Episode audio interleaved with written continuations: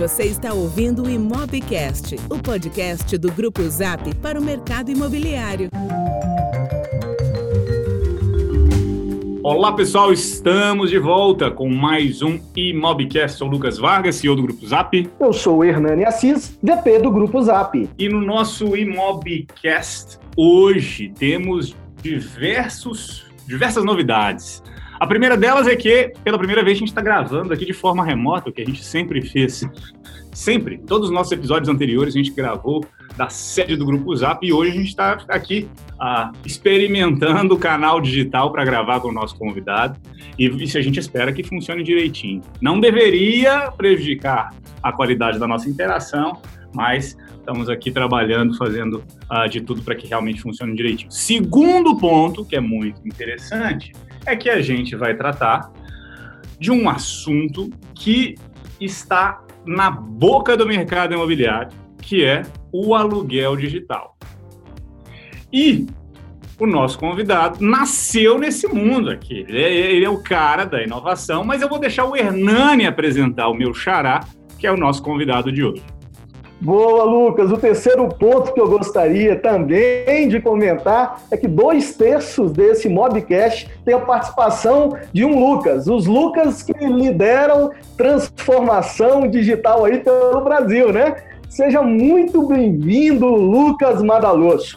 O Lucas, gente, que é cofundador e CEO da Terraz Aluguel Digital. Um cara que é extremamente apaixonado por inovação, entende muito de investimento imobiliário e, de fato, ele é o responsável pela transformação de uma imobiliária tradicional com 17 anos e que transformou-se numa primeira plataforma digital de locação de imóveis em Santa Catarina. Seja bem-vindo, Lucas! Obrigado, Lucas. Obrigado, Hernani. Fico muito feliz mesmo com o convite. É, é um prazer estar participando dessa virada de, de, de, de modalidade aí no Imobcast. E muito mais do que isso, né, cara? O Grupo Zap, ele teve, ele teve um impacto enorme na minha vida empreendedora, em dois momentos especificamente. O primeiro deles foi em 2017, no Conecta Imob, quando eu tive a grande, minha, minha grande inspiração para fazer a transformação digital da Terraz. Foi naquele evento. E o segundo momento foi ter, ter tido a oportunidade de falar pro, como um palestrante em 2019, falar do nosso case de transformação digital. Cara, foi incrível. É, aquele momento foi transformador para mim. E agora está participando aqui do Imobcast. Então, estou bem feliz com o convite. Vamos nessa, vamos conversar. E teve um alto mar também, né? Cara, em 2019 ainda, o, o, a primeira edição do, do Conecta Imob Navio foi incrível, 300 pessoas, uma energia, uma energia lá em cima, é, um networking intenso, então é, só o Grupo Zap só me trouxe coisa boa até hoje. Né? Então, Palestrando para a família, inclusive, não é não? Pela primeira vez, talvez? É, isso. Lá no meio da minha palestra, meu filho, lá, meu filho de um ano e um ano e seis meses, ele estava na, na, época, ele ligou, ele falou, papai, aí me quebrou, tive que interromper. Ah, foi lindo. Aquela emoção, foi, lindo, foi bem legal. Foi eu quero, eu quero até dizer que fazer imobcast remoto fica até tranquilo, porque ficar dando palestra mareado em alto mar não, não, não é para qualquer um, né, Madaloso? E Lucas, você também participou. Ô, Lucas, eu queria aproveitar, até que você começou contando um pouquinho da, da sua trajetória, como que você aproximou do Grupo Zap lá no passado. Eu queria que você contasse um pouquinho para a nossa audiência quem que é o Lucas Madaloso e, e, e, um pouquinho dessa história linda da transformação digital da Terraz. Maravilha. Então, nós fundamos a Terraz em 2002. Eu tinha 17 anos, né? Então o projeto foi, foi, foi liderado pelo meu pai, obviamente. Meu irmão tinha 19 anos e, e meu pai estava com 46. A gente tá. fundou uma imobiliária nos moldes tradicionais que operou até 2017 nesse modelo tradicional, 15 anos, é, locação, venda de imóveis. E aí foi quando, nesse Conecta Imob de 2017, eu resolvi transformar a Terraz numa imobiliária digital, ainda sem entender o que, que significava esse negócio. Eu simplesmente estava de saco cheio já com o que eu vinha fazendo nos últimos 15 anos. Eu, já, eu, eu precisava mudar, precisava de algo novo e também, principalmente, a, a, a gente chegou num ponto onde a gente notou que não estava mais conseguindo eh, oferecer uma experiência de qualidade para a nossa carteira de locação, que já estava ali por volta de mil contratos, e eu vi na aplicação de tecnologia o caminho, foi um caminho que eu acreditei que ali seria de fato a solução é, para a experiência do cliente. E também por essa minha vontade de inovar. Né? Então, é, e aí foi, foi uma transformação de cerca de dois anos, e nós nos tornamos essa, é, levamos essa bandeira hoje de imobiliário digital.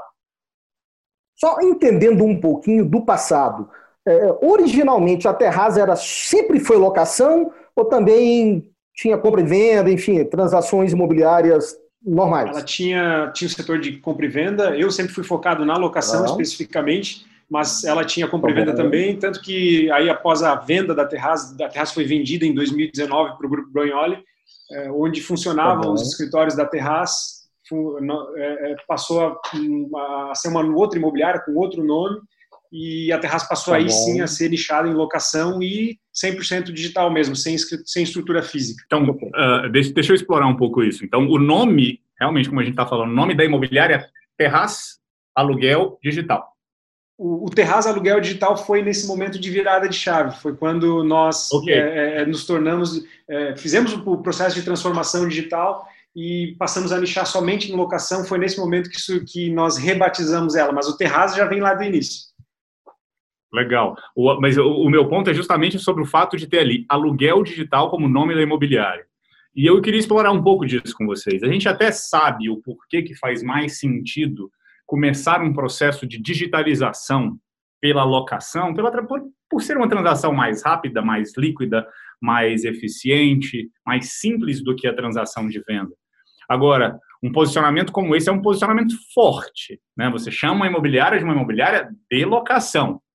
É, não existe pretensão ou como lidar com o fato de que deixa de haver uma sinergia, já que uma imobiliária que faz full service ali, né, venda e locação, poderia aproveitar melhor a conversão. Como que foi esse processo de decisão para fazer isso?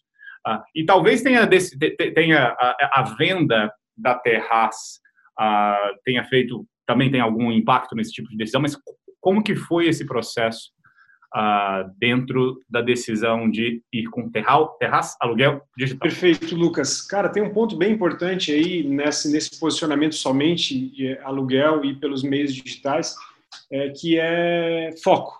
Eu costumo dizer que quando o empresário de, de locação ele decide abrir uma imobiliária, ele entende que está ah, vou abrir uma imobiliária de locação, como se fosse um negócio simples. E hoje nós temos mapeado pelo menos 12 processos do, do, no processo de locação, desde a angariação do imóvel até a rescisão do contrato, que cada para cada um daqueles 12 processos, hoje existe uma startup que faz a cada um desses 12 processos de forma nichada e focada. Ou seja, quando tu resolve abrir uma imobiliária de locação, tu resolve operar 12 processos que cada um processo daquele ali poderia ser uma empresa pensa no tamanho do desafio que o empresário talvez não faça nem ideia que ele vai ter ao longo da jornada dele. Então já é tão desafiador rodar, entre aspas, somente locação, quem dirá rodar venda, administração de condomínio, tem outras que fazem isso, é, e em uma região ampla. Então a gente realmente, uhum. é, o nosso objetivo é cada vez mais ir fechando o nosso espectro para conseguir, no, onde a gente decidir nichar, nós realmente conseguir gerar um alto nível de valor na vida do cliente. Legal, me tira uma dúvida, aproveitando. É, vocês hoje têm essa sede em Florianópolis. Perfeito. Certo. Ah, e você falou assim, ah, a gente não tem uma sede física, enfim, o nome que a gente dá não importa, mas você hoje é baseado né, em Florianópolis. Mas e o escopo de atuação da Terraz? Lá em 2000, da Terraz Aluguel Digital, em 2017, quando vocês começaram, barra hoje, barra expectativas para o futuro. Escopo, eu digo atuação geográfica. Perfeito, cara. A gente continua focado no mercado da Grande Florianópolis, que são praticamente ali três ou quatro cidades, digamos assim. E nós já, já é, ensaiamos ir para outros mercados e a gente recuou porque é um processo complexo. E hoje a gente continua focado na região da Grande Florianópolis, nós, é, em 2019, a Terraço foi vendida para o Grupo Bragnoli, que tem uma da, é, são duas grandes carteiras de, de locação aqui em Florianópolis, o Grupo Bragnoli e o Grupo Ibagi, e nós atendemos os imóveis do Grupo Bragnoli também, e já é um enorme desafio fazer, fazer, fazer bem feito e preparar de fato. A gente vem preparando o nosso modelo cada vez mais para que ele escale, né? mas por hora a gente ainda não deu. É, a gente entende que é um passo super desafiador e vai fazer na hora que a gente entender estar é, preparado minimamente para isso. Deixa eu, deixa eu explorar ainda um pouco de, de, de, desse, desse ponto que você comentou da Brognoli e de, desse inventário, para depois falar de expansão e outros desafios. Mas só para eu entender a operação, pré-Brognoli, a captação dos imóveis era exclusivamente feita pela Terraço. Perfeito. E aí, depois da venda do grupo Terra, Terraço, eu estou falando grupo Terraço porque tinha uma parte que era o tradicional, e a parte da locação, a venda para Brognoli, Terraz Aluguel Digital segue, de certa forma, como uma imobiliária independente dentro do grupo e que atende, a, além da sua carteira própria, à carteira do Grupo Brunholi. Perfeito. Que segue também fazendo locação. Perfeito. Isso mesmo. Legal. Aí, dito isso, vocês, pergunta um, vocês seguem fazendo captação própria de imóveis direto pela terraça? No início, quando, quando do momento da venda, o nosso objetivo era trabalhar como um canal digital para a Brognoli efetivamente alugar o imóvel nos meios digitais, é como um novo canal, um canal digital.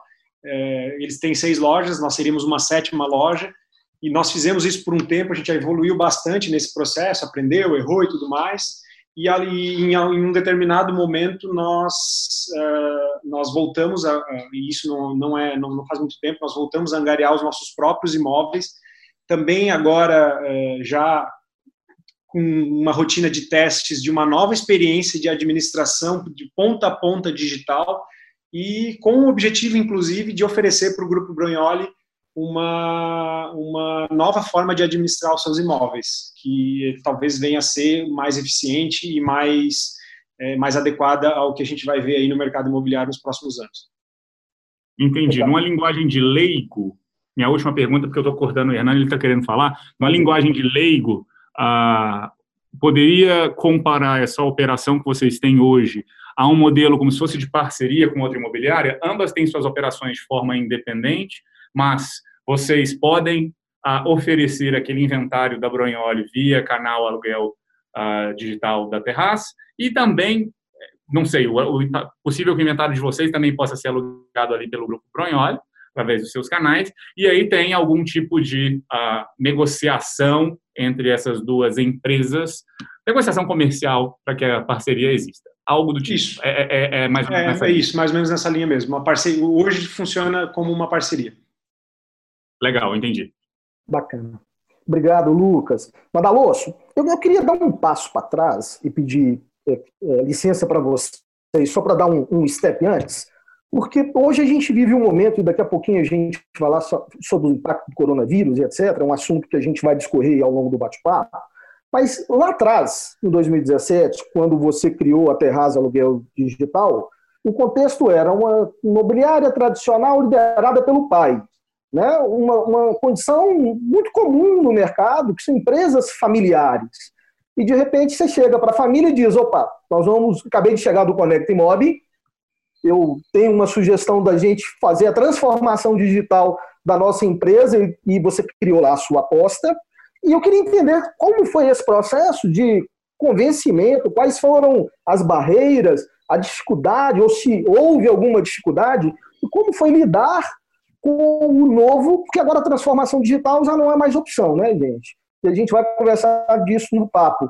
Mas eu acho que vai ser muito bacana para a nossa audiência, sobretudo aqueles que dividem a gestão da imobiliária com o próprio fundador, com o pai, né, de como é esse, essa transição de uma imobiliária tradicional para uma imobiliária digital. Você pode contar para a gente, Madaloso?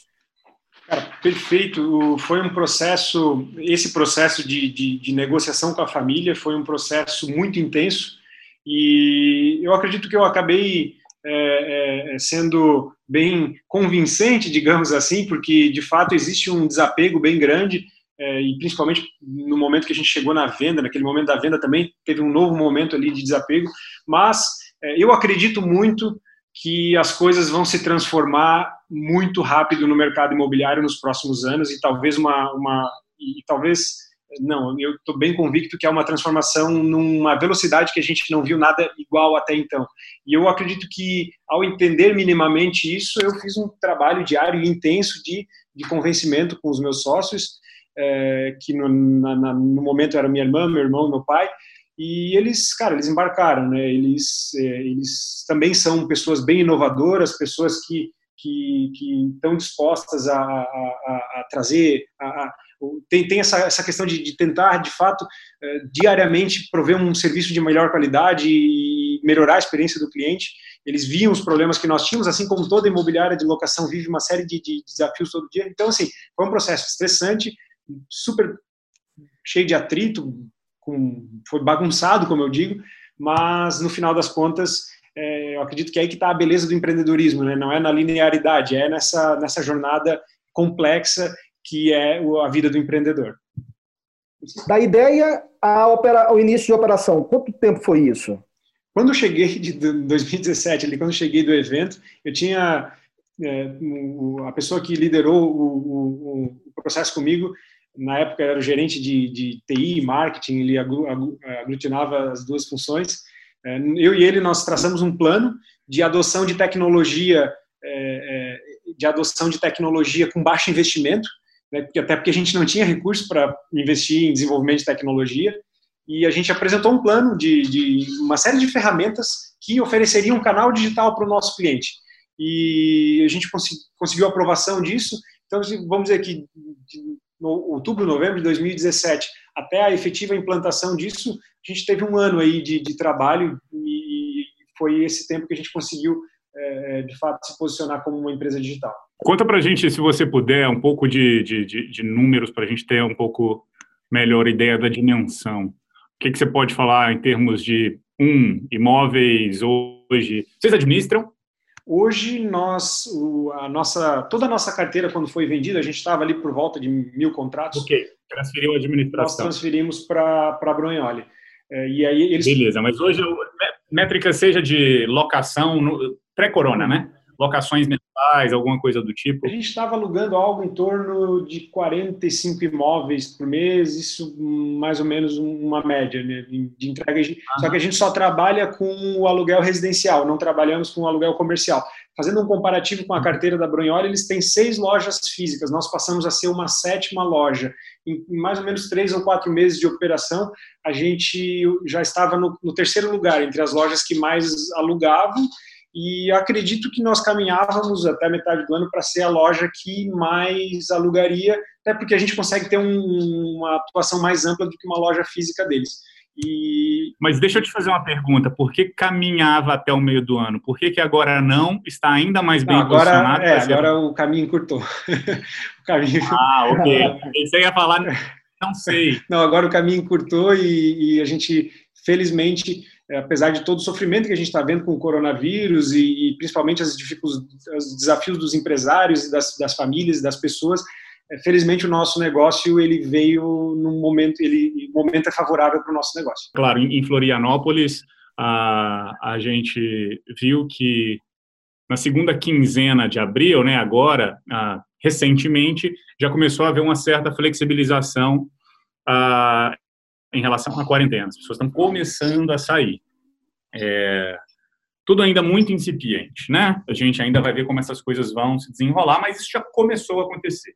E, e, as pesquisas que a gente tem feito, a gente fez uma no início de abril, ah, internamente, com uma base grande, tanto de usuários quanto da indústria, e está para sair uma outra agora na virada do mês, para o início de maio. Mas, basicamente, é, o ponto que me chama, me chama atenção, o que eu quero ressaltar, é que ah, fala sobre o motivo pelo qual os usuários, as pessoas que estão buscando imóveis, decidem atrasar a transação. Porque a desistência ela não é muito grande, como poderia ser imaginado. Existe uma decisão de postergar a locação e a compra. E no caso da locação e da compra, os motivos são distintos. Na compra, o motivo por postergar essa decisão, o principal motivo, é a insegurança, né? é, a, é, é a dúvida em relação a como o mercado vai evoluir, é, é, é, a confiança que as pessoas têm no mercado, uh, na economia e, último, por fim, ali nelas próprias, em manter emprego e ter renda para tomar aquela decisão de, de uma compra de imóvel, muitas vezes financiado. Pois bem, quando a gente olha para a locação, os motivos são diferentes. E o principal motivo para se postergar essa decisão, no caso da locação, era a dificuldade de fazer visita, dado que todo mundo estava em quarentena. Então, eu imagino que essa maior flexibilização, que não é uma liberação total, mas essa maior flexibilização pode resolver, em grande parte, esses desafios. De, que era o principal motivo, a dificuldade de fazer visita. Tudo bem que não se pode fazer festas e etc., mas a visita controlada, seguindo ali todas as recomendações, vai ser possível. E começou há pouquíssimos dias, né? A gente está aqui hoje, alguns dias antes da gente liberar uh, o episódio, que a gente deve liberar aqui na última semana de abril, a gente está talvez uns cinco dias antes do dia que está de fato o podcast aqui, o Emobcast na, liberado, mas muito recente esse movimento de flexibilizar aí em Santa Catarina, né, as visitas. Estou uh, curioso para saber se a gente já vai conseguir, uh, daqui a uma semana, ter bons resultados para vocês aí na locação. Mas a minha dúvida, dito tudo isso, esse preâmbulo, que na verdade foi um, um, um discurso, uma leitura da, da Bíblia, é, a, vocês sentiram nessas últimas semanas, que a gente está aqui no final de abril, a, métricas específicas que foram mais afetadas, topo de funil, meio de funil, fechamento, ou foi todas as etapas do funil foram afetadas de forma muito parecida. E as duas principais que a gente viu um impacto enorme foi o topo do funil, ou seja, apesar de que o nosso processo já estava adequado para um atendimento por meio de inside sales, né, ou seja, sem, sem um atendimento físico efetivamente, é, mas a, a quantidade de, de, de, pessoas levantando a mão, de leads na, na, na, no nosso funil, reduziu muito. Né? Então, é, sim, é bom você estar adaptado para o digital, mas se as pessoas não levantarem a mão, é, é, é tu tem, o teu resultado vai, vai impactar, efetivamente.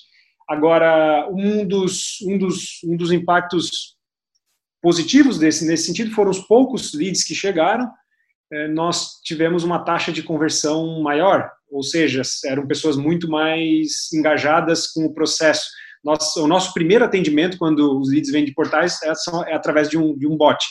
E, e uhum. nós temos, normalmente, uma, uma, uma resposta ao bot de algo em torno de as pessoas que interagem e agendam visita com o bot, que é aquele cara super engajado, uma, numa média de 17% a 20%. A gente viu essa, esse número chegar a 35%, quase 40%. Então, Deixa eu entender. De 17 a 20% de conversão de visita para bot. Do, Ou a não, pessoa, bot para. A pessoa levantou a mão, mandou o lead lá no, no Zap Imóveis. É, chegou para nossa para o nosso para o nosso funil. O primeiro contato nosso é um WhatsApp bot com, com, com o cliente. Essa resposta inicial era 17. Aí assim, o cara, bom, o nosso bot ativa e te dá a possibilidade para o cliente de agendamento, agendamento de uma visita. Nós tínhamos, do, dos, dos, clientes que chegavam, nós tínhamos uma taxa de 17% a 20% de clientes que agendavam uma visita sem nenhum contato humano. E essa taxa passou para 35%, 40%. Então, assim, não é porque, a gente acredita que não é porque, tudo, tudo muito recente, a gente acredita que não é porque o cliente está mais digital, não, é porque os clientes que estão vindo, eles estão mais engajados. E a nossa conversão, no final, também ela aumentou nesse período. Então, acho que eh, teve o lado ruim e o lado bom desse momento. Madaloso, eu entendi. Bem, dentro daqueles 12 processos mapeados que você executa, você teve um incremento menos quantidade e melhor qualidade uh, de, de leads, correto? Correto. Tem uma persona específica ou não? O perfil ainda era o mesmo pré-Covid? A gente não notou, ainda é tudo muito recente, né? Segundo, análise de dados é muito... Você aumentando essa. Tá, se você não mapeou ainda. É, mas... E quando você re se você teve a felicidade de aumentar o índice de performance uh, no chatbot para fazer a visita, como você realizou essas visitas e transformou isso em contrato? Ah, que legal. Uh, nós evitamos ao máximo visita, isso já é uma premissa nossa antiga. A gente, te, a gente entende que em locação nós temos um negócio com o LTV, com, com, o lifetime value dele, como ele é menor, a gente precisa reduzir ao máximo o custo da operação comercial, nosso CAC. E então assim a gente já vinha de uma de uma premissa de redução do número de visitas, dando o máximo de informações para o cliente através do nosso site, o vídeo do imóvel. Nós temos o apoio de startup que faz a visita ao imóvel eh, sem que nós tenhamos que deslocar pessoas é, da nossa equipe. E o que essa startup fez, basicamente, ela fez um ajuste, ela passou a, a fazer lives no imóvel, é, uma interação ao vivo com o cliente. E aí, realmente, é, é raro a gente fechar um negócio sem que o cliente visite o imóvel efetivamente, não chega nem a, a 5% dos nossos fechamentos, mas aí, mas aí a visita ficou realmente para o final mesmo, para bater o martelo, então a gente atuou dessa forma e funcionou muito bem com alguns pequenos ajustes com o que a gente já fazia. Uma curiosidade, nessa jornada 100% digital, né? Porque essa é 100% digital verdade mesmo, né? Houve, nesse período uh, de lockdown, uma queda na, nos, nos, nos aluguéis? Você teve que baixar o preço da locação para transformar isso em contrato ou não? A vida continua normal nesse aspecto? Não, a, gente, a mudança que a gente vê ainda ela é muito recente, né? Então, eu acredito e torço para que a situação agora, a Floripa acabou de, de, de Santa Catarina tá com uma já, já flexibilizou, já, já o pessoal está voltando ao normal e tal. Então, assim, a gente torce que daqui para frente a coisa não, re, não, não retroceda. Mas o impacto que teve até agora, ele tem sido muito mais na operação das imobiliárias, que a gente tem visto, acompanhado principalmente com a Brunholi, em termos de inadimplência, em termos de pedidos de desocupação, mas ainda não, o ciclo ele ainda não é longo o suficiente para o proprietário sentir não, peraí, vou baixar o preço de aluguel para eu poder. E a gente, claro, a gente está numa cidade, Florianópolis, que a tônica é sempre teve muito mais pessoas procurando imóveis do que imóveis em oferta. Eu imagino que em outras cidades, outras praças, talvez essa dinâmica que, que essa dinâmica é Entendi. é diferente, talvez Entendi. o impacto tenha sido melhor. Então Floripa talvez nesse momento ela não tenha tido um impacto tão grande como outras possíveis regiões. Então, só para ver se eu entendi corretamente. O que você está me dizendo, então, nos dizendo, então, é que não houve, nas transações realizadas nesse período, queda no valor dos aluguéis. Você não teve que negociar preço de aluguel para fechar, não, é isso? Não, não teve, ainda não teve, imagino que viria a ter se a, se a crise se, se, se prolongasse, mas não, e lembrando que eu não Legal. trabalho com aluguel comercial ainda, né, então acredito que no aluguel comercial uhum. a conversa seja outra. Me tira uma dúvida, só para garantir que a gente expurga efeitos adversos. O mercado de locação de Floripa, é, ele, ele, ele deve ser Uh, e é um, é um achismo, é, é, como é que eu posso falar aqui? É uma opinião relativamente embasada, né? O mercado de locação de Floripa ele deve ser bastante cíclico, né? sazonal, ou seja, verão e até carnaval deve ter um pico de aluguel de temporada e depois devem começar aí ciclos de temporada, ciclos de, de, de locações mais longas. Então, o pós-carnaval tende a ser. E, vocês trabalham com, com, com, com um ciclo curto também ou só as longas temporadas? O cenário de Floripa, Lucas, é, é, ele basicamente ele é bem marcado a, de, de, forma distinta entre o long stay e o, e o short stay, né? o, o, o aluguel anual temporada. É, nós, a, a Terraz ainda atua somente com, com o long stay, o aluguel anual, e existe uma sazonalidade forte de janeiro, uma, um pico de procura de janeiro a, até final de fevereiro, início de março, mas muito em virtude das universidades, que é uma cidade muito com bastante universidade, e depois na metade do ano tem um pico forte, não tão grande quanto do início do ano, mas aí eu não estou falando ainda do aluguel de temporada. Agora, claro, fechou ah. essa caixinha, a gente abre a caixinha do aluguel de temporada, aí sim, é, o, o, o, período de temporada é, é, esse ano, inclusive, se eu não me engano, no Natal, o volume do Airbnb em Florianópolis foi maior que o do Rio de Janeiro. Isso foi um dado que eu fiquei Nossa. bem do Natal ao Ano Novo. Então, assim, é um dado surpreendente, visto o tamanho de Floripa em comparação com o Rio de Janeiro. Então, realmente existe um pico de temporada ali no, no, no período do verão, né? Tá, mas beleza. A minha pergunta é para terminar justamente. É, eu misturei os dois tipos de aluguel porque eu imagino que exista uma, uma mesma oferta, uma certa sobreposição na oferta dos imóveis, né? E depois da temporada podem passar ali para aluguel de, de longa duração. Agora, realmente, depois do nesse período início de ano, por causa de universidades e afins, é quando tem as resoluções de ano novo, tem um aumento da demanda por locação de forma geral. Coronavírus impactou a gente aqui em março, né, depois ali do carnaval. É bem possível que vocês estivessem cheios de gente no funil descendo, né, no processo de conversão, em relação a, a outros meses.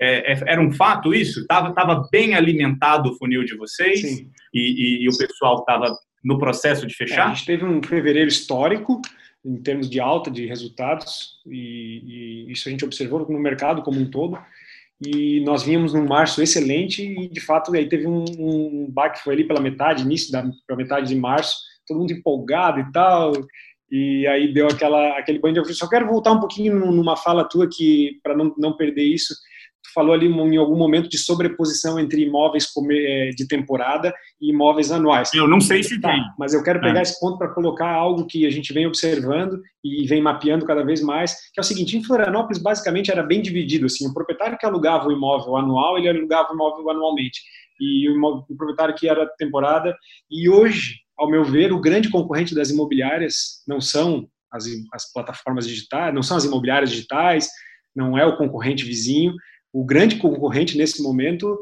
se chama Airbnb. Esse é o maior, é, o maior destino dos, dos, dos proprietários que veem nele a possibilidade de uma rentabilidade maior. Que no início, de fato, aconteceu, é, e não tem como negar. Agora, hoje a gente já está começando a observar uma, um equilíbrio entre oferta e demanda. E outro, outro, outro ponto que é importante observar, e a gente vai saber isso nos próximos, nos próximos meses, é esse, esse posicionamento deles recente, porque eles tiveram um baque forte em relação aos aluguéis short stay, né? E eles se posicionando fortemente no aluguel de longa duração. Então, é um, um movimento importante de ser observado aí no mercado imobiliário. Internacionalmente, né? Certamente o Airbnb Mas... vai mas você, só voltando, você estava falando, respondendo, Lucas, também um ponto importante. Você teve um fevereiro histórico em 2020, e aí você estava contando sobre março, aí você voltou ao assunto. Só para concluir, conta um pouquinho de março para a gente entender o impacto.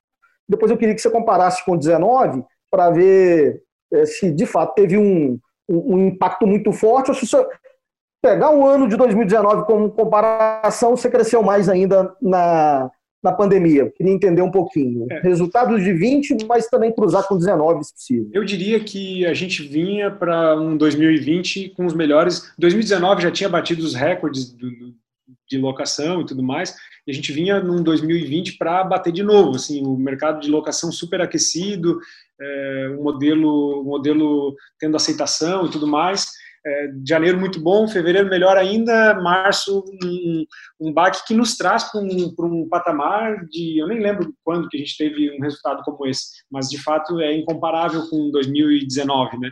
Então agora hum. acredito que é um ano ainda que dá para dá para buscar ele, dá para dá para dá para trazer ele para os patamares de 2019 talvez até superar, mas desde que essa crise não, não desde que a gente não retroceda, que a gente nunca sabe, né? Todo mundo que nem diz o, o é, é, teve um cara que falou assim, todo, nessa crise todo mundo acha alguma coisa, né? Ninguém sabe de nada, né? frio vem aí, então vamos ver, né? Tomara que é a gente não retroceda. Tá bom. Uma dúvida específica aqui sobre um processo dentro dessa jornada. Como que funciona o... A gente sabe que existem modelos diferentes aí de garantia. Tá? Como que funciona o caso de vocês? Trabalham com fiança? Esse processo, como que funciona?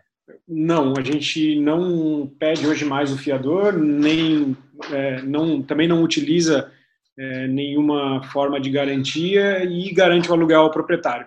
Obviamente. Vocês são os garantidores. Não. É, agora, claro, se o cliente, dentro dessa nossa modalidade, que é bem flexível e, e, e entre aspas, simples de alugar, se ele não conseguir se adequar a nenhuma, é, se ele não conseguir passar nas regras de aprovação de crédito, Aí no final do funil lá a gente oferece para ele uma garantia. Mas vou te dizer que algo em torno de, de 87 a 92% das locações ah, são alugadas somente com o locatário e aí sim, normalmente tem mais de um locatário, né? Agora, nós, nós é, a gente tem se dedicado bastante a aprender uh, os números da, da, aprovação de crédito e, e, nesse sentido a gente, a gente abandonou uh, as, as tradicionais garantias. Tá bom. A minha pergunta era, dado que vocês se dedicaram a estudar justamente esse processo de crédito, uh, isso é jogado fora agora, dado que tudo mudou? porque imagino que já modelos preditivos que vocês tenham desenvolvido ao longo dos últimos meses tenham pouca aderência à realidade atual. Imagino que seja um baita desafio daqui para frente.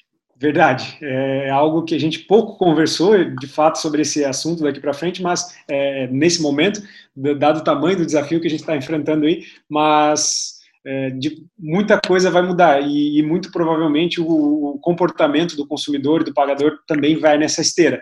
Então é algo para. Mas o, o duro é que a gente, é, a gente tem, vai ter que utilizar dados dos meses anteriores, né? Então é, é, é inevitável que, que, a gente cometa erros e vá ajustando ao longo do tempo, né? Ô Lu, Madaloso, agora eu fiquei um pouco confuso. Tenta me ajudar a entender melhor. Se, se a Terraz Aluguel Digital ela só faz a locação, ela não administra, uh, como que você consegue incorporar a proteção do risco se o administrador é outro e você não, entre aspas, a princípio, não sei, talvez seja uma pergunta, não tem remuneração da administração que pudesse fazer com que você tenha uma acomodação de custos, é, no mínimo, razoável. Eu, agora eu fiquei um pouco confuso. Esse foi um dos grandes motivos pelos quais a Terraz foi comprada. A Terraz ela é uma forma de inovação que acontece em paralelo ao grupo Brunholi e é um campo livre para testes. Então a gente tem a possibilidade ali de, de, de fazer testes e possibilitar, possibilitar que ela tome depois, no, seu, no seu time, no seu momento, as decisões de virada de chave. Então, é, o Grupo Brunholi ele, ele, vem numa pegada forte de inovação, mas é um grupo grande, com bastante gente tudo mais, e a Terraz era aquela empresa meio rebelde, com pequena média, mas que tinha um mindset de, de, de mudança, de teste, de, de, de, inovação. Então, foi mais ou menos o casamento entre um e outro. É, que, que, que, tem feito essa parceria dar, dar certo. E, de fato, é, isso tudo é muito combinado, claro, tudo combinado com eles, a, a forma de, de, garantia, as regras de análise de crédito, até porque quem vai arcar com isso é o grupo, né? É o grupo Brunholi, não a Terraça, mas é, é isso, é um é, é como um campo okay. de teste controlado, digamos assim. Muito legal, cara. A gente está tá avançando aqui, em breve a gente vai ter que terminar, mas eu não queria deixar de tocar num ponto que é expectativas daqui para frente. Você já comentou que uh, ok, natural, tenha uma queda. Por outro lado, aqueles leads que estão entrando, estão convertendo bem, né? Estão tão, tão, tão mais, está mais eficiente a operação.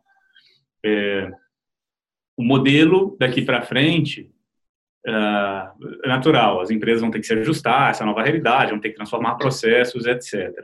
Você já me disse aqui que caiu a quantidade de leads bastante, o topo de funil foi afetado. É possível que as vendas, as, as transações, perdão, as locações que estão acontecendo agora, sejam decorrentes, e me corrija depois se eu te falando alguma coisa que não faça sentido. As transações devem ser decorrentes de dois blocos: um, os novos leads que acabam sendo mais qualificados e os antigos que estavam ao longo do funil. E está dando um fôlego para março barra abril, desculpa. É, março barra abril, que é onde a gente está. Mas está diminuindo essa quantidade de leads. A gente começa a ver uma flexibilização nesse, nessa, nessa quarentena, começa a abrir. Pode ser que a gente tenha uma grande flexibilização em um mês, alguma coisa do tipo, e a operação, em tese, estaria uh, disponível para fazer o seu trabalho de forma similar ao que era pré-crise. Porém, esse insumo de leads diminuiu bastante. O que, que vai mudar ou, ou, ou, essa é a minha, minha interpretação. Vai demorar, mercado real vai demorar para vocês conseguirem acelerar? É, vocês acham que vai vir uma manada e vai voltar? O que, que você acha que vai acontecer quando esse mercado começar a poder voltar a atuar da maneira que estava até pré-corona? Respondendo rapidamente, Santa Catarina foi uma das primeiras que entrou em quarentena e uma das primeiras que saiu. Nós estamos hoje gravando, tá hoje é dia 24 de abril, uma sexta-feira, e, e Florianópolis praticamente voltou ao normal agora, quarta-feira, depois do, do, do, do feriado de Tiradentes. Nós sempre temos picos de leads na segunda-feira, e vai daí vai caindo ao longo da semana, daí um pico na segunda e aí vai caindo ao longo da semana. E hoje, na sexta-feira, dia 24 de abril, a gente teve um pico de leads. E do, basicamente dois dias legal. depois é, do, da, da, da, reabertura. Então, cara, eu acredito que vai voltar e vai voltar rápido. Eu estou falando de locação, não estou falando de compra e venda, mas sim, sim. com certeza locação, é. locação já, já, já não é nem um achismo, já é um dado prático. A gente teve um pico numa sexta-feira, coisa que não acontece, e a gente tem uma expectativa que segunda-feira a gente tenha um alto pico de leads. Muito legal. Mas, putz, que, que, que legal. A gente está aqui partindo para o fim desse nosso papo, mas é bom saber, né? Um dado. A gente tem feito papos em diversos canais aqui ah, para tentar absorver perspectivas diferentes, de diferentes cidades, de diferentes tipos de transação, locação, venda, mercado primário, secundário. A gente está falando com um monte de gente ao redor do país inteiro e certamente Florianópolis talvez junto com uma outra grande cidade, sejam as primeiras capitais aí a, a flexibilizarem. E é claro que é um contexto muito particular daquela cidade, o mercado imobiliário é hiperlocal, regionalíssimo, mas uh, é, um, é um bom indicador, né? é um bom direcionador de que, sabendo que o mercado de locação é sim mais uh, volátil, é sim mais líquido, a transação acontece de forma mais rápida, que bom que esses indicadores iniciais já apontam no sentido de uma recuperação forte. Pô, fico muito feliz. Que bom. Parabéns, Madalu. A gente fica feliz por você e também pelo mercado. E por falar em mercado, eu teria, já que a gente está na reta final, uma última pergunta. Eu queria entender um pouquinho como a Terraz é, consegue ajudar o mercado local nas operações B2B através de corretor de imóveis que não necessariamente são afiliados ou associados a Terrares. Você levantou hoje um papel local de trazer essas pessoas que estão sendo impactadas e não têm a transformação digital plugada no seu dia a dia, para também conseguir continuar fazendo transações através de vocês. Você está criando algum movimento local para atrair esses corretores de mercado, outras imobiliárias ou corretores autônomos para que utilizem esse arcabouço que você tem de tecnologia para também fazer negócio através da Terraz? Como você está enxergando isso? Perfeito. O, a, o nosso, a nossa estratégia hoje, Hernani, é que a Terraz seja um grande laboratório das tecnologias desenvolvidas pelo nosso grupo. Né? Na, na, na, existe uma empresa de tecnologia hoje dedicada para desenvolvimento de tecnologia que é voltada para o mercado imobiliário, para as imobiliárias efetivamente, e nós da Terra somos o beta, né, o permanente beta, né, ou seja, a gente vai estar sempre testando, evoluindo, trazendo a nossa metodologia para evoluir o desenvolvimento desse produto que está disponível para o mercado todo. E, e, muito a gente vem no futuro muito num, numa numa estratégia de plataforma onde múltiplas empresas de tecnologia e soluções vão poder se plugar na nossa plataforma e, e, e se conectar com o mercado imobiliário a partir dali. E a Terraz, ela, ela pensou em algum momento em prestar serviço para o mercado imobiliário, mas, dada as peculiaridades de cada imobiliária, cada imobiliária atua da sua forma, a gente acabou recuando nessa estratégia de prestar serviço, a gente vai ficar muito focado em construir uma metodologia e está sempre testando um pouquinho à frente, e aí sim é, desenvolver uma ferramenta que serve a todo o mercado, desde o corretor, a, imobiliária, enfim. E a gente, é, esse hoje para nós é é o papel que faz sentido no mercado imobiliário. Arrumar primeiro para depois expandir e deixar de fato o mercado utilizar a plataforma. É isso? Perfeito. O hub seria parcerias imobiliárias no segundo momento, depois que você validar e comprovar as teses, hipóteses e as apostas. É isso? Perfeito. É isso aí. Bacana. Legal. Legal, muito legal. Pessoal, eu, eu, eu, preciso fazer uma outra pergunta aqui antes da gente terminar, porque a gente não pode perder a oportunidade de, de, de, de, de falar com um especialista, que é o cara da área. É, a gente tem visto todos esses desdobramentos em todos os mercados, a governo a, oferecendo alguns pacotes, muitas vezes ainda de forma não tão coordenada, não tão clara, é, muita incerteza ainda no mercado. E com isso teve uma, uma um, um, impacto em diversas empresas do setor, uh, de todos os setores, em relação a desligamentos, é, enxugando a, seu quadro de, de, colaboradores, etc. Setor de locação, uh, como ele é volátil, etc., ele é um que normalmente se relaciona muito rápido ali, muito fácil com varejo, serviços, etc. Ele tem uma correlação forte ali. É, a gente vê que, nas, por exemplo, o percentual de imóveis alugados dentro de uma cidade, normalmente ele é maior quando a cidade é maior. Ele normalmente é maior em bairros onde há muito comércio ou ao redor de bairros onde há muito comércio e muita atividade econômica. Se você pega, por exemplo, Belo Horizonte, ali ao redor da Avenida do Contorno são os bairros onde tem a maior percentual de locação. Você pega São Paulo, centro expandido, você pega Rio de Janeiro, ao redor do centro, Zona Sul, etc. Enfim, é onde existe muita locação, uma participação maior dos imóveis locados dentro dos imóveis todos existentes. E é por isso que, quando e aí, quando tem uma atividade econômica reduzida, locação cai. Normalmente, a atividade econômica reduzida vem com desemprego, etc, etc. Projeções para o ano de maior recessão da história. O Brasil, desde que começaram a medir o PIB, 2000 e aliás, 2000, 1960 e um pouquinho.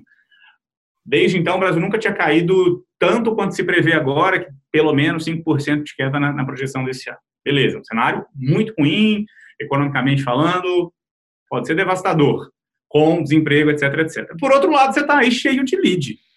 Pô, bombou. É, perspectivas, perspectivas de forma geral, para a gente fechar suas perspectivas. E é natural que a gente seja otimista por natureza, a gente está liderando negócios. Mas desse cenário, como você interpreta isso de impacto no seu negócio? Bom, é, em 2016, quando a gente viveu aquele, aquela crise que até então tinha sido a pior da história, né? agora a gente está tá reescrevendo ela, né? mas a gente teve um movimento que eu não tinha vivido ainda na minha curta carreira empreendedora, que era um movimento de crise intensa. naquele momento aconteceram algumas coisas: alto nível de desocupação, principalmente porque as pessoas estavam é, ou com dificuldades na pagar o aluguel, efetivamente, ou um outro movimento que acontece é o seguinte: as pessoas elas começam a é, fazer os combinados, né? Tu, tu, tu mora três estudantes, desocupa dois, vão morar os três juntos num, num único local. Então, assim, o mercado ele só não parou naquele momento por causa desses arranjos, ou seja, as pessoas, um movimento alto de desocupações já está acontecendo, mas, por outro lado, existe também um movimento de readequação do mercado imobiliário. E, nesse momento, a expectativa é que os, os imóveis de aluguel mais barato e mais é, é e super bem localizados, eles tenham, continuem mantendo o movimento. Mas é, em paralelo a isso, a gente tem muita desocupação. Então, assim, o mercado não para, não parou em 2016, a gente já viu que não vai parar agora de novo. É, tem, é, acredito que é fundamental entender que a gente está de novo vivendo esse comportamento de 2016, talvez agora venha a ser até mais intenso, mas pela única coisa que a gente tem dessa crise que, que tem algum parâmetro histórico foi esse comportamento do, do locatário no momento de crise, que a gente viu isso em 2016 e está vendo repetir agora, né? Então, assim, vai, vai continuar tendo locações, e elas vão estar num nível de, de, de resultado, em termos de número de contratos, a gente prevê números bons a altos, agora normalmente o ticket médio cai cai significativamente. Então isso tem que estar preparado, tem que estar ajustado para isso. E aí nada mais importante nesse momento do que uma empresa transformada digitalmente, enxuta, focada no cliente. E a gente acredita bastante que isso faz sentido, já fazia sentido, agora faz mais sentido ainda. Legal, cara. Que bom que vocês estão bem posicionados. Que bom que, que vocês nasceram com, com essa cultura e com esse DNA. Que bom que Terraz tem um líder como você que coloca o cliente no centro antes de qualquer coisa, porque é o que vai ser preciso. E fico feliz porque a gente tem essa relação tão próxima e a gente vai poder explorar certamente como que foi o caso da Terraza Aluguel Digital ao longo aí dos próximos meses, para a gente contar um baita casa dos casos de sucesso, que a gente espera que, na verdade, não seja local, mas que sim aproveite esse novo momento para expandir e levar essas boas práticas para o país como um todo, porque é disso que a gente está carente, a gente sabe que todo mundo vai gostar. Obrigado, Ô, Lucas, Uma curiosidade que o Madaluz comentou comigo, que você vai adorar, é que nessa história das acomodações de uma nova cultura de home office, hoje a Terraz ela está num coworking dentro de um CT de tecnologia. Estou sendo spoiler aqui, com autorização, já está pensando em acabar com a própria estrutura do coworking, já que ele é 100% transformado, e continuar o home office forever. Olha que bacana essas iniciativas e o que a pandemia também traz com isso, quer dizer, maior efetividade, redução de custo, sem perder qualidade. Então, parabéns pela trajetória. Como o Lucas Vargas comentou, a gente é super agradecido e tem um respeito, uma admiração muito grande pelo trabalho de vocês. Obrigado por servir não só a gente, mas através do Imobcast, toda a indústria imobiliária brasileira. Obrigado, Madalúcio. Bom, obrigado novamente pela oportunidade de estar presente aqui, falar com vocês sobre esse ponto, de fato, é, por mim, eu já teria tomado a decisão, só agora não decido mais sozinho, então, por mim, eu já teria adotado o home office de forma definitiva. O principal ponto que acho que vale a pena deixar aqui como uma mensagem final é o papel do líder, né? Que a transformação digital só acontece quando o líder entende é, minimamente como acontece os, os, diversos caminhos da inovação. Não existe só um, existe diversos, mas quando ele entende isso. Agora, uma, um dos pontos que a gente reforçou bastante durante a crise é o novo papel do gerente o gerente não mais como aquele cara, o motivador, o, o cara que dá um discurso bonito e tudo mais, é, o gerente presente digitalmente, ou seja, o gerente como o melhor, o maior conhecedor da ferramenta de, de, análise de métricas, do funil de vendas, de, de, da, da, atração do lead, desde, a, desde o momento da captura até a conversão. E se ele, esse cara estiver presente lá, ele está presente na casa do, do, do, do colaborador dele que está trabalhando no atendimento. Então, é, esse momento nos forçou a avançar mais nesse sentido e a gente viu, cara, peraí, não, talvez a gente precise dar, dar, essa, esse passo atrás. Vamos, é, vamos extrair o nosso melhor resultado através de uma análise de métricas e de, de, de e evoluir nesse sentido. E a gente está vendo no home office, além das questões de qualidade de vida do colaborador, trânsito e tudo mais. Então, essa é uma mensagem final, a gente está pivotando isso e vai ser um prazer trocar é, ideias com vocês e aprender demais e o grupo Zap tá, mora é, num lugar especial aí do nosso, do nosso coração. Então, obrigado mais uma vez pela oportunidade. Valeu, Xará. Obrigado, pessoal, que esteve com a gente. Obrigado, Hernani. Ótimo papo. Pessoal, fiquem em casa, vai dar tudo certo. E até o próximo episódio do nosso Imobcast. Tchau, tchau.